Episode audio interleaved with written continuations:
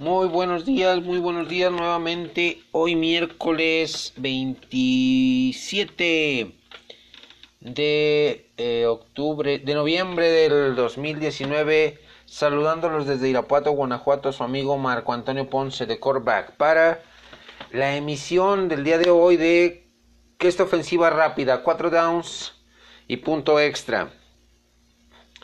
Juguémonos el primer down y el tema que pongo a su eh, análisis y debate tiene que ver eh, con los 5, un top 5 de corredores de todos los tiempos. Los que considero yo son los mejores.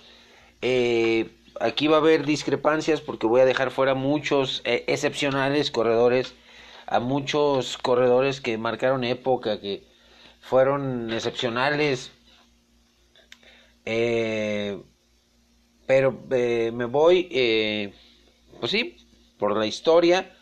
Y el primero de ellos, egresado de Syracuse, ronda 1, pick 67 del 1957 por los Cleveland Browns. Su número 32. solo nueve temporadas le bastaron para generar 12.312 yardas. Me estoy refiriendo a Jim Brown. Eh, se retiró joven, posiblemente, pero su poderío, su eh, fuerza, su capacidad de, generar yardas de donde no lo sabía eran eh, excepcionales, eran pues, viendo videos, yo no soy de, no nací en aquella época, pero viendo videos y, y checando en las redes, pues me doy, me doy cuenta que fue un portento de, de, corredor, un jugador excepcional, un jugador eh, ejemplo a seguir para los jugadores en esa posición. El siguiente, eh, también se retiró muy joven, egresado de los Vaqueros de Oklahoma State, eh, con 109 touchdowns de por vida, 15.269 yardas, pick 3, ronda 1 de 1989 por los Detroit Lions. Era un placer ver a este corredor, el número 20, Barry Sanders. Lamentablemente no le armaban un equipo con talento alrededor de él para que fueran competitivos. Mm, él era la única pieza de esa ofensiva, pero era un deleite verlo correr, verlo hacer esos movimientos tan sutiles, tan eh, explosivos en, tan corto espacio de, tiempo, de, de, terreno de juego, quitarse dos, tres, cuatro, hasta cinco tacleadas. Era una maravilla. Era una maravilla verlo, verlo jugar, verlo, eh, ver a los Leones de Detroit eh, cuando estaba él. Tercero, egresado de Florida, de los Gators de Florida, 164 touchdowns eh, de por vida, 18.355 yardas. Ronda 1, pick 17 del 90, número 22 de los Vaqueros de Dallas. Emmett Smith, otro portento de corredor, otro corredor excepcional, otro jugador de esos garbanzos de libra. Eh, ¿Qué puedo decir de Emmett Smith? Líder corredor de todos los tiempos.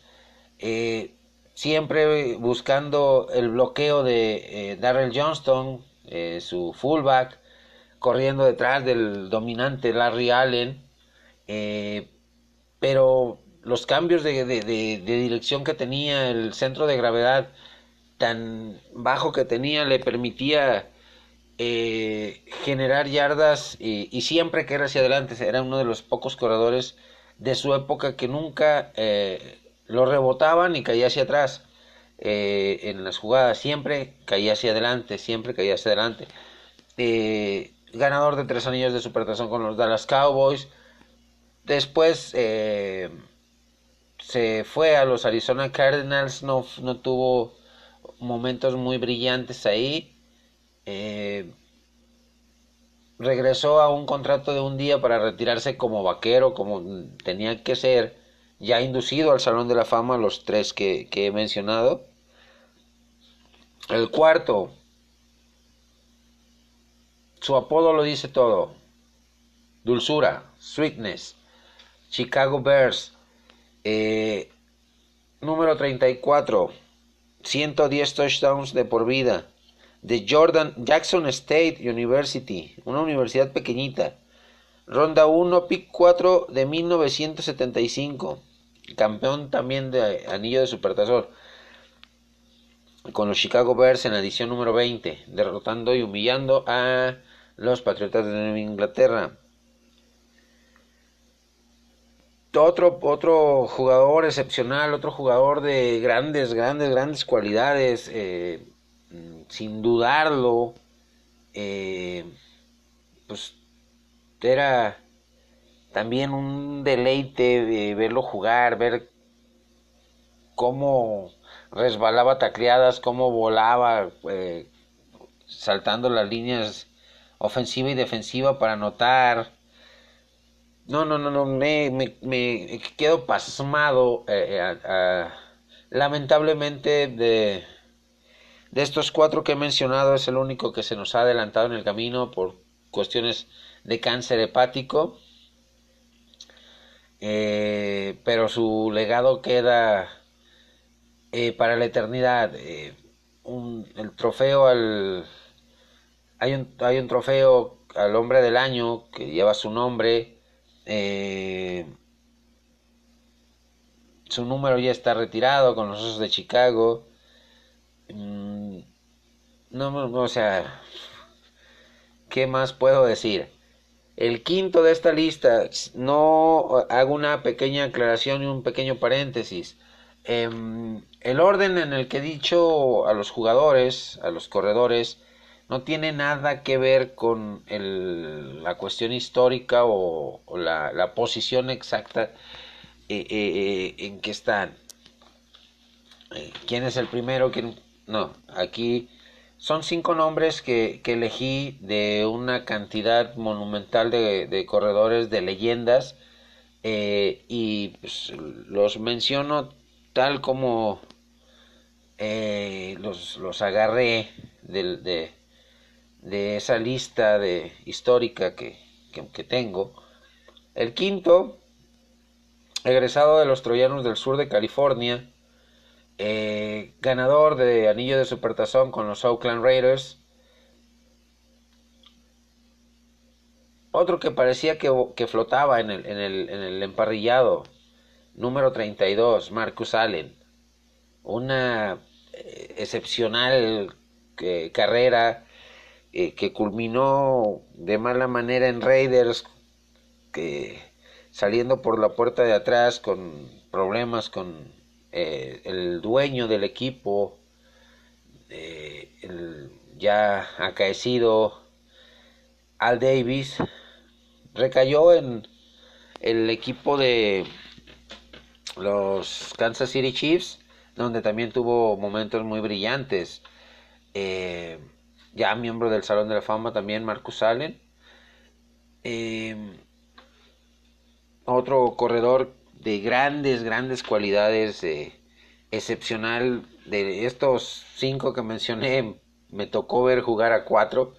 Tuve el placer de ver jugar a cuatro. Eh, aquí en este primer down hago mención honorífica de Thurman Thomas, que jugó cuatro supertazones, los perdió los cuatro. De Franco Harris, que jugó cuatro supertazones con los Steelers, ganó los cuatro. De Roger Craig, que ganó supertazones con San Francisco. De Ricky Waters, de eh, Tony Dorsett, que, que en un juego contra los vikingos de Minnesota eh, con solo 10 jugadores logra la escapada, aquella corrida monumental de 99 yardas. Eh, hago mención también de Adrian Peterson, que todavía está jugando, de Freddie Taylor, de los Jacksonville Jaguars, eh, de, um, se me van los nombres. Ricky Waters, de Eddie George, de, de Earl Campbell, de Eric Dickerson, de O.J. Simpson, de um, tantos y tantos. Eh, no, tendría que hacer un programa especial de puros corredores, eh, porque todos eh, excepcionales, Rocky Blair, que fue fullback, Mike Allstott, indiscutible, Modo Bestia, Marshall Lynch, otro excepcional corredor, Terrell Davis, sería un programa especial de puros corredores. Voy a, a ponérselos después en otra eh, en una edición especial de ya para final, finales de la temporada. Eh, el Bush, Jerome eh, Marshall Falk, eh, la Daniel Tomlinson, eh, Curtis Martin, o sea, muchos, muchos, infinidad de corredores eh, que han marcado historia. Juguémonos el segundo down, mis amigos, y tiene que ver eh, también con otra posición importantísima, creo que la más importante de la ofensiva, que es la de quarterback, tomando en cuenta refiriéndome a quarterback, eh, de esos quarterbacks que han sido, eh, que han marcado época por ser eh, diferentes.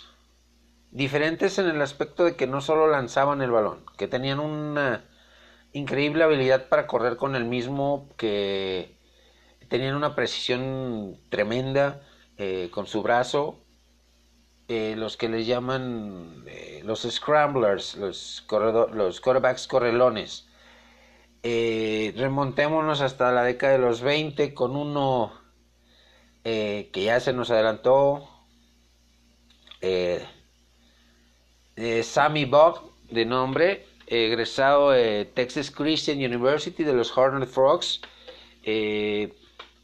Su carrera estuvo marcada de 1937 al 52, donde no solamente fue quarterback, fue pateador de despeje, fue receptor abierto, y en cada una de esas posiciones fue back defensivo. En cada una de esas posiciones dejó un legado importante, o sea, era un todoterreno este señor. Eh, ¿Qué más les puedo decir? Eh, jugó con los eh, Washington Redskins, eh, fue una de las primeras celebridades de eh, tanto dentro como fuera del emparrillado. Sabía, tenía muy buenas piernas para, para correr, era muy elusivo, a pesar de ser muy alto, a pesar de ser alto de estatura, era muy elusivo y marcó toda una época era un mm, adelantado a su época. No había mariscales de campo con esas cualidades en los años 20, años 30. El segundo que hago mención eh, es egresado de Navy, ganador del trofeo Heisman, eh, ronda 10, pick número 129 de 1964. Eh, obtuvo 22.700 yardas, 157, 153 pases de anotación. Y estoy hablando ni más ni menos que del Capitán América, del Capitán Regreso, Roger Staubach. Eh, que también eh, tenía un brazo prodigioso, era un líder total en los vaqueros, era un referente, fue drafteado en el 64, pero por cumplir su em, servicio militar, pues tuvo que eh, comenzar su carrera cinco años después, pero se mantenía en forma entrenando eh, en los campos de batalla, en las trincheras. Y pues ya la historia la sabemos todos. Eh, ganó dos supertazones con los vaqueros, perdió otros dos contra la poderosísima eh, eh, y legendaria escuadra de los Steelers, de Terry Bradshaw, de Franco Harris, de Rocky Blair, de John Stallworth, de la Cortina de Acero con Mel Blount, con eh, Minjo Green, con Donny Shell como, como profundo. Eh, grandes jugadores de los Steelers de los 70. Ya empezando la década de los 80 surgió un espigado quarterback de la Universidad de Nevada en Las Vegas, eh, que tuvo una carrera muy longeva, eh, drafteado en la ronda 2, pick 37 por los Philadelphia Eagles. Su nombre es Randall Cunningham, eh, igual elusivo, correlón, que sabía lanzar muy bien sobre la marcha, que sabía adelantado a su época totalmente también. Eh, que tuvo una temporada maravillosa con los vikingos de Minnesota en 1998, eh, siendo la ofensiva más productiva, más explosiva, con receptores como Chris Carter, como Randy Moss, eh, Robert Smith como corredor, eh, una defensiva muy sólida.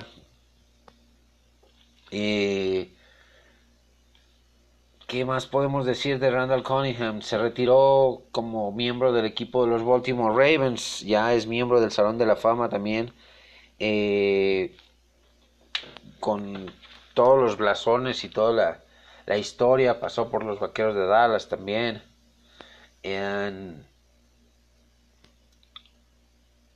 era, era un, jugador eh, fuera de serie. Eh, a pesar de, que era muy golpeado, pues tuvo una carrera muy, muy larga, una carrera eh, exitosa, con pocas lesiones, porque sabemos que los quarterbacks eh, correlones, los quarterbacks eh, scramblers, eh, es el riesgo que tiene su, su carrera, de que son golpeados, de que son asediados, por lo mismo, porque arriesgan el físico. Eh, de aquí nos brincamos con el siguiente. Eh, egresado de Brigham Young University. Ronda 1 de 1984, que jugó en la extinta USFL para Los Ángeles Express. Zurdo por excelencia, eh, que en la NFL comenzó su carrera con Tampa Bay cuyo anécdota más curiosa fue que a su entrenador se le ocurrió eh, jugar un partido ante una tremenda tormenta de nieve con un uniforme blanco. Pues cómo iba a localizar a sus receptores, eh, o sea, era imposible. Eh, me refiero a Steve Young, que gran parte de su carrera pasó bajo la sombra del más grande, eh, siendo backup del más grande de todos los tiempos, como es Joe Montana. Pero cuando le llegó su oportunidad en San Francisco, la aprovechó al máximo. Eh, arriesgado, con un brazo eh, izquierdo preciso, potente, muy fuerte, eh, de, gran visión de campo, ya miembro del Salón de la Fama y ganador eh, de un anillo de supertazón en la edición número 29, con el equipo de los 49, donde impuso un récord de pases de anotación con 6, eh, nombrado el más valioso de ese partido. También excepcional jugador, este, que pues le ha, le ha hecho falta un jugador de esas características al equipo de los 49. Ahorita tienen a, a Jimmy G, que es más del estilo de Joe Montana, de, de eh, quarterback de bolsa, pero también con unas cualidades excepcionales. De ahí, vámonos a con un moreno quarterback egresado de Virginia Tech. Ronda 1, pick 1 del 2001 para los Atlanta Falcons. Me refiero a Michael Vick, que era el atleta, fue el atleta más grande en la posición de mariscal de campo.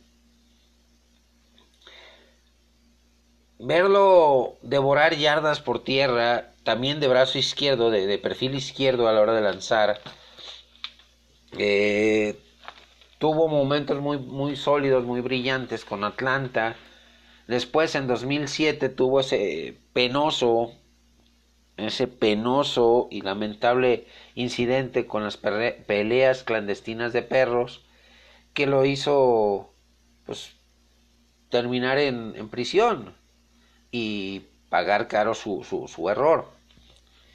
Em, fue a Filadelfia, tuvo buenos números, buenas actuaciones.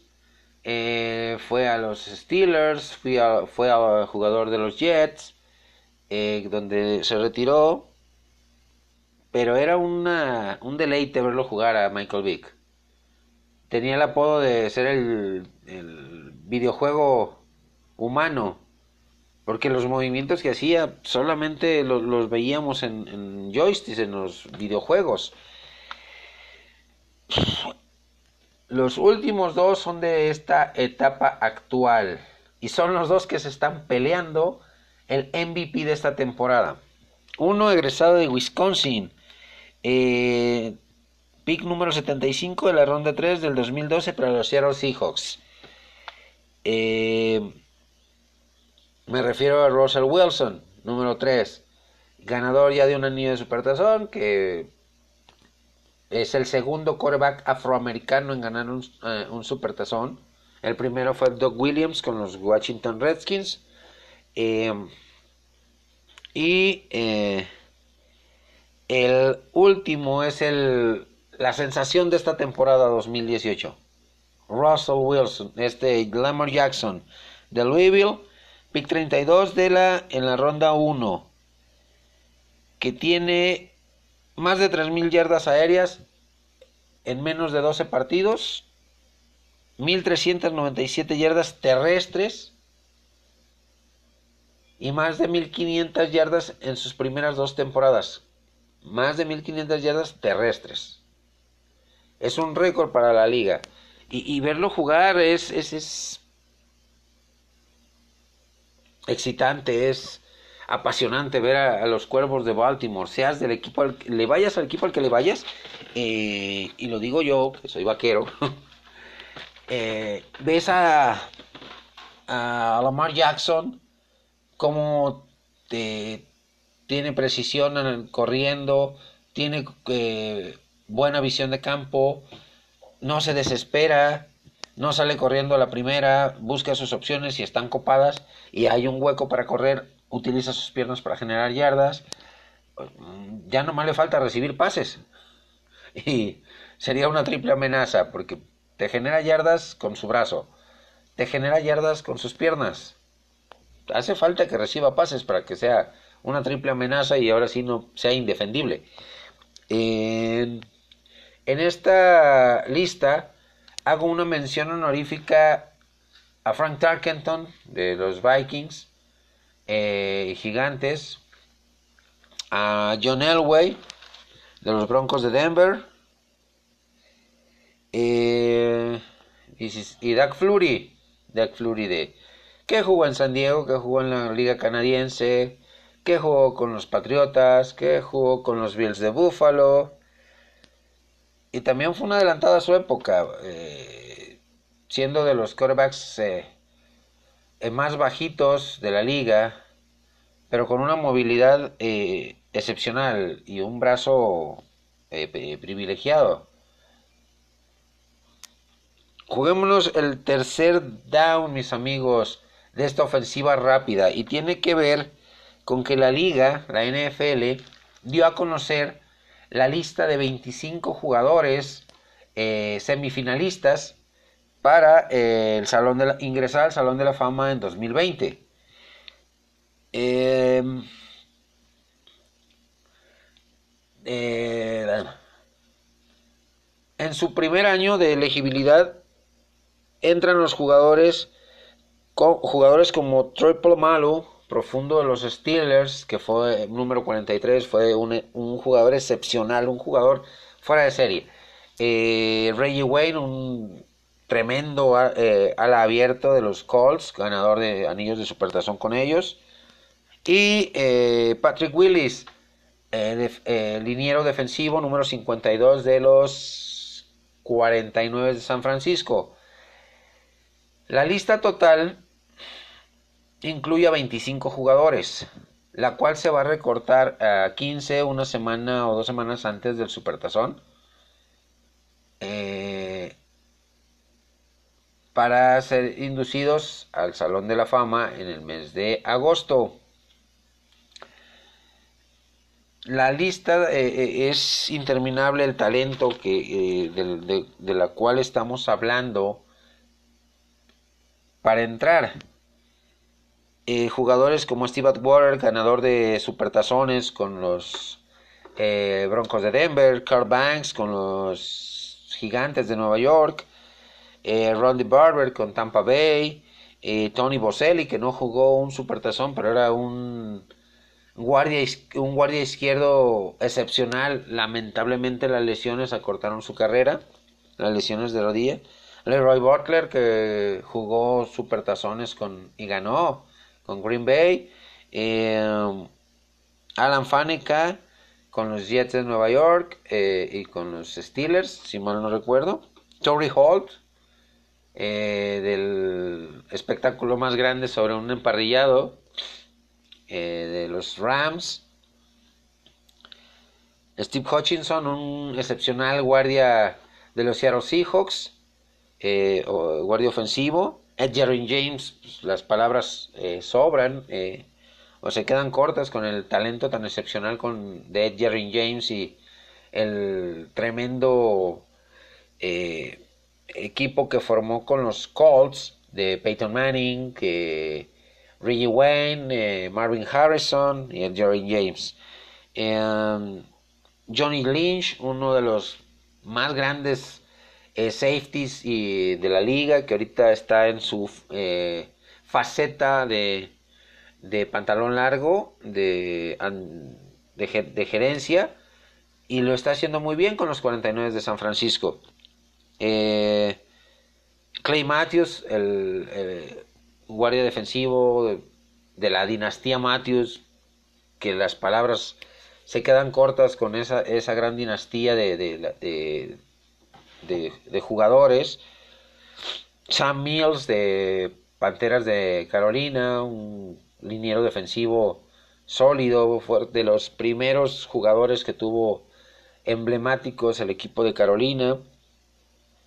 Troy Polamalu, pues ya les di un, un, pequeño entre de lo que era, de lo que, perdón, fue Troy Polamalu eh, como jugador eh, excepcional, una velocidad y una intuición eh, fuera, de, fuera, de, fuera de este mundo.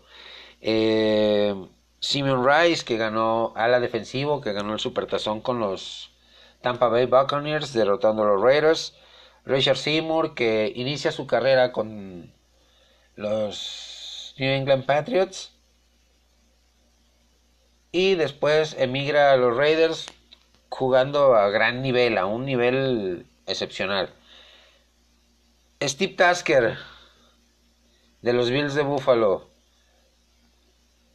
Tremendo receptor abierto, pero su carrera eh, fue marcada más que nada por eh, esos eh, regresos kamikaze de, de, patada, de patada de salida y de patada de despeje.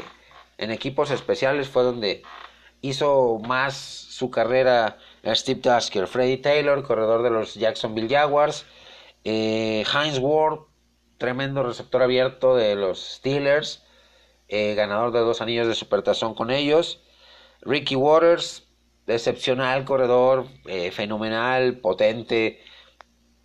Eh, con Filadelfia, con San Francisco. Y ahorita se me van los nombres de los otros equipos en los que estuvo. Eh, Patrick Willis, que ya les comenté, excepcional linebacker, el líder, eh, intuitivo, que sabía interceptar balones, que sabía cubrir pase, que sabía cerrar huecos para bloquear carrera. Eh, un líder total en la defensiva de los 49 de San Francisco. Darren Woodson, número 28 de los Vaqueros de Dallas. Safety, strong safety. También ganador de tres anillos de supertazón. Una... Eh, un líder total en la, defensiva secundaria de los Vaqueros. Supo eh, mantener con bajo perfil a Dion Sanders cuando estuvo con los Vaqueros. Supo liderar esa defensiva secundaria y en general los tres, los tres líderes de esa defensiva de Vaqueros histórica de los noventas eran Darren Woodson, era Dexter Coakley y era Charles Haley. Y por último, pues el gran ala defensivo, tackle defensivo, de los 49 de San Francisco también Brian Young. Bastante nutrida y bastante interesante la lista, mis amigos. Eh, ¿Ustedes qué opinan? ¿Quiénes son los 12 que, van a quedar? ¿Quiénes son los 12 que van a, a ingresar en, al recinto de los inmortales? Quiero conocer su punto de vista. Yo me... Ah, me faltó Zach Thomas de los Delfines de Miami. Eh, ese chaparrón número 54 que era una eminencia jugando, eh, protegiendo pases, defendiendo carreras, atacando al quarterback, eh, que en los últimos años de su carrera pues los terminó con Vaqueros de Dallas, pero dando más lástimas que nada, porque ya no estaba en plenitud de facultades, pero el pundonor y el carácter lo, siguió manejando y adelante, o sea. ¿Qué les puedo decir? Dar, dar 12 nombres yo en este momento sí me veo como que muy comprometido por el simple hecho de que los 25 que están merecen estar en el Salón de la Fama. En la siguiente edición de 4 eh, eh, downs y punto extra, les doy mi lista de los 12 finalistas que yo creo que van a quedar al Salón de la Fama del 2020. Juguémonos el cuarto down y tiene que ver con las palabras de enojo, de molestia, de frustración que emitió el dueño de los vaqueros de Dallas, Jerry Jones, tirándole duro y directo a Jason Garrett y su staff de cocheo después de haber perdido 13 eh, puntos a 9 contra Nueva Inglaterra, teniendo mejor talento que el equipo patriota para ganar el partido, donde le faltó a Jason Garrett imaginación en la última ofensiva en una tercera y dos, ¿cómo eh, en una ofensiva que te queda dos yardas por avanzar, tienes a dos muy buenos corredores, como es Ezekiel Elliott y Tony Pollard, el novato, ¿por qué vas por pase? ¿Por qué jugar por pase si el factor clima no te está permitiendo lanzar pases? La cuestión climática te estaba diciendo, Estás funcionando por tierra. Estás generando y estás cansando a la defensiva de Inglaterra por tierra. Juégatela y síguetela jugando por ese medio. Pases pantalla sí funcionan. Pases largos no van a funcionar y lo vimos en las primeras ofensivas. Eh, pases de 10 yardas no iban a funcionar porque el balón al estar lluvioso, el clima con agua-nieve, con frío, se vuelve más pesado y no, no, no tiene la misma eh, versatilidad al, al, ir en el aire, se corta, se corta la espiral eh, por lo mismo pesado. Y sabemos que Jerry Jones muchas veces habla por cuestiones de, de protagonismo excesivo, pero creo que esta vez no fue de esa manera. Creo que esta vez habló con toda la propiedad y, siendo crítico y analítico con su staff de cocheo. Me quedo yo con esas palabras de que, y luego, de no nomás Jerry Jones habla tirándole a Jason Garrett. Eh, previo a una semana corta, eh, porque vienen los juegos de Día de Acción de Gracias, donde los Vaqueros de Dallas van a enfrentar a los Bills de Buffalo y pues tienen que sacar pecho a, la situación complicada porque eh, eh, lo mencionó Des Bryant, eh, un ex receptor abierto de, del equipo de la Estrella Solitaria. Vaqueros tiene mejor talento línea por línea en, las dos, en, los dos lados del balón que Nueva Inglaterra. Pero Nueva Inglaterra tiene mejor cocheo que eh, Vaqueros, tirándole la pedrada duro y directo a Jason Garrett. Eh, que todos sabemos que gracias a Jason Garrett salió Des Bryant del equipo, no lo quería. Eh, también un periodista de, de alto renombre de allá de Estados Unidos mencionó eh, en una de sus notas que dice, el equipo de vaqueros tiene talento para llevar récord de 9-2. Pero un coach con mentalidad para ir con récord de 2-9. Y refiriéndose a mentalidad, no mentalidad perdedora sino mentalidad muy limitada, sin imaginación, sin ambición. Y por eso el equipo lleva el récord que lleva de 6 ganados, 5 perdidos. Ya es tiempo que Jason Garrett dé un paso al lado y le permita algún entrenador en jefe con capacidad, con cualidades, eh, explotar el talento que le, a, Garrett le está quedando grande. Para llevar a este equipo a los lugares donde, donde debe de estar. Y creo que ya todas esas críticas deben de estar haciendo mella en el orgullo de Jason Garrett. Porque em, no puede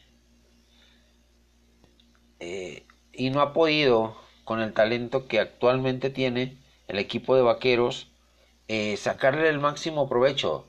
Como lo, dije en programas atrás, ya hubo un entrenador en jefe retirado, colegial, eh, exitoso, que levantó la mano y le tiró la pedrada directa a Jason, a Jerry Jones. Se llama Urban Mayer, exitoso en todas las universidades que, programas universitarios que estuvo. diciendo, yo puedo hacer que Dak Prescott juegue mejor, yo puedo potenciar y llevar a otro nivel a Ezekiel Elliott, a la línea ofensiva, a la defensiva,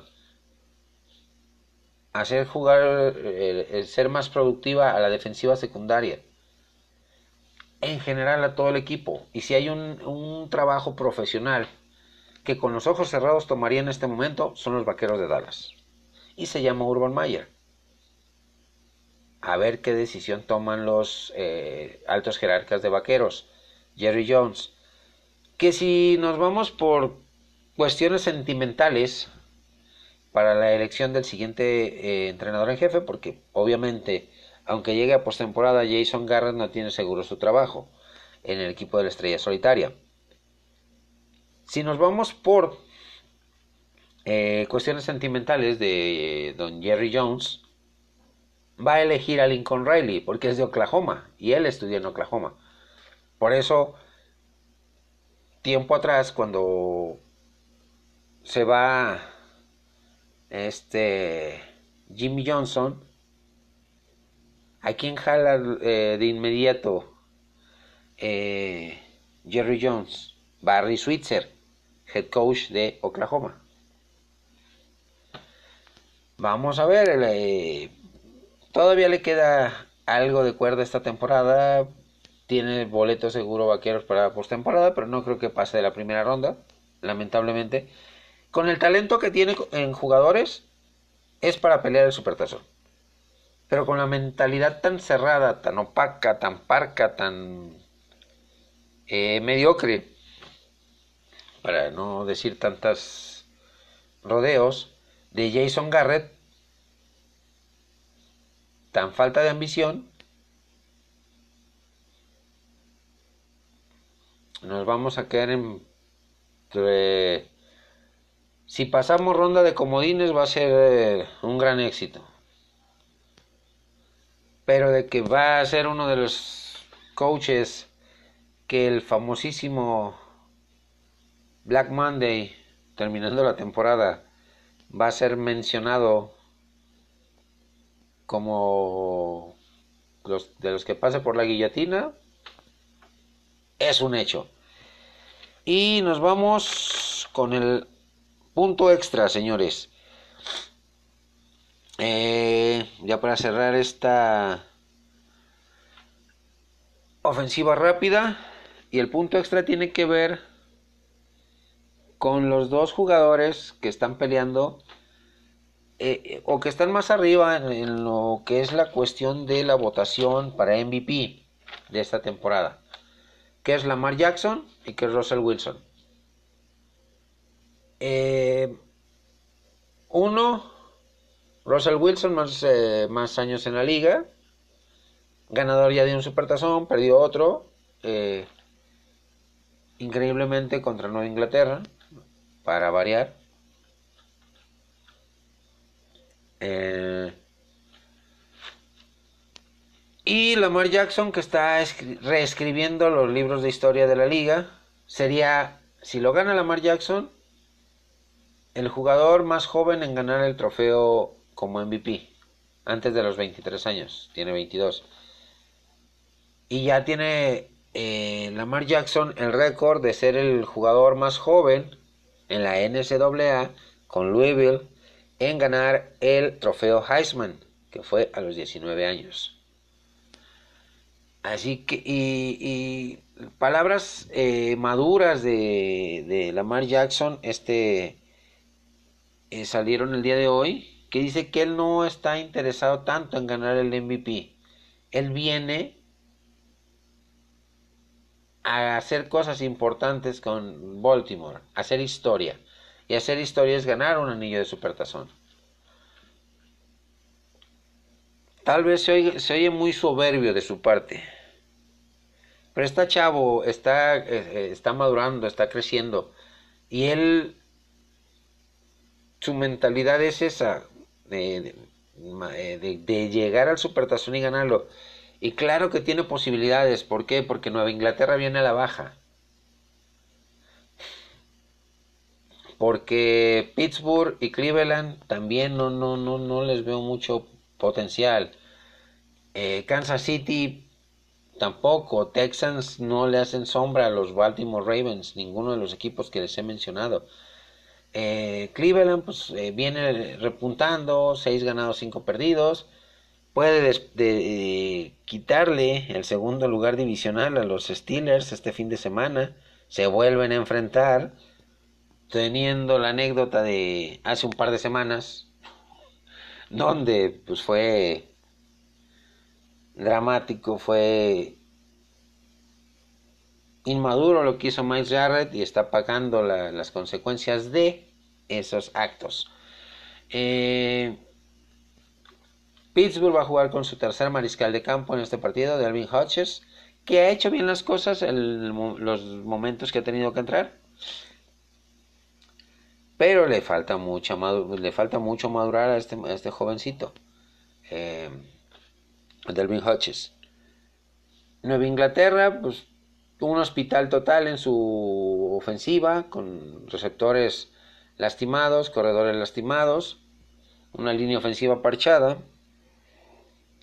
Así que el equipo más eh, completo, más fuerte para llegar a Supertazón en la conferencia americana son los Baltimore Ravens.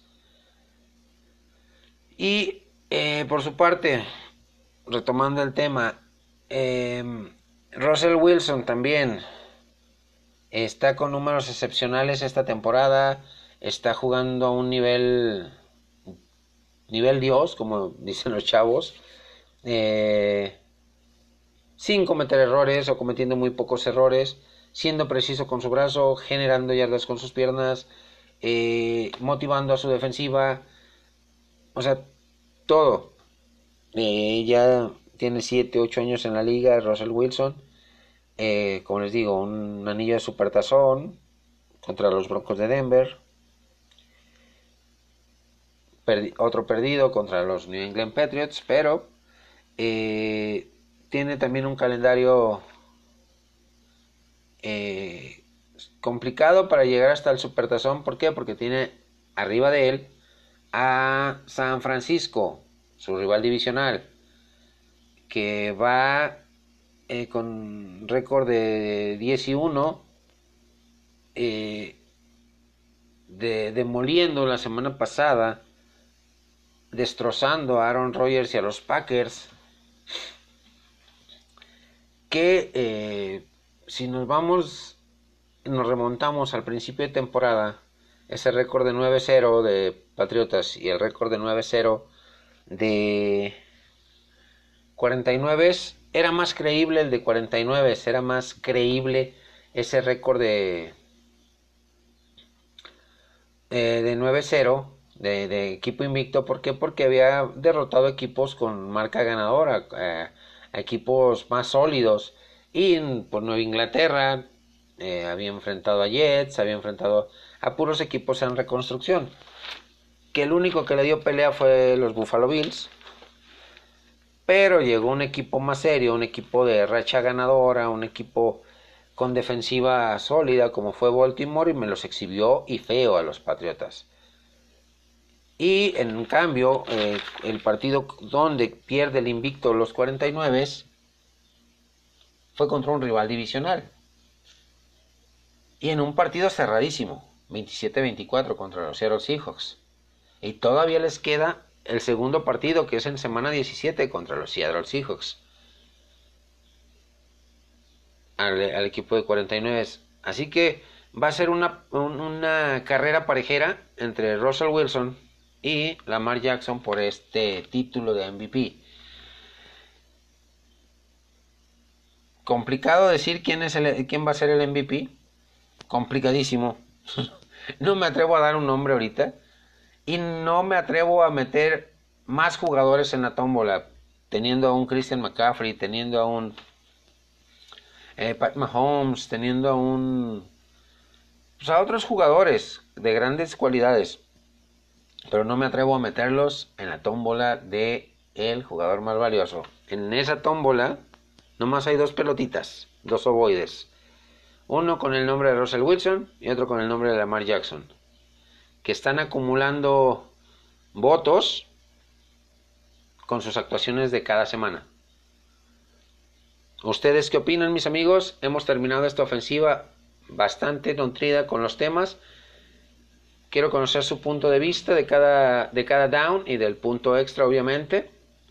Y eh, más que nada, que difundan este, este, estos podcasts que yo les envío.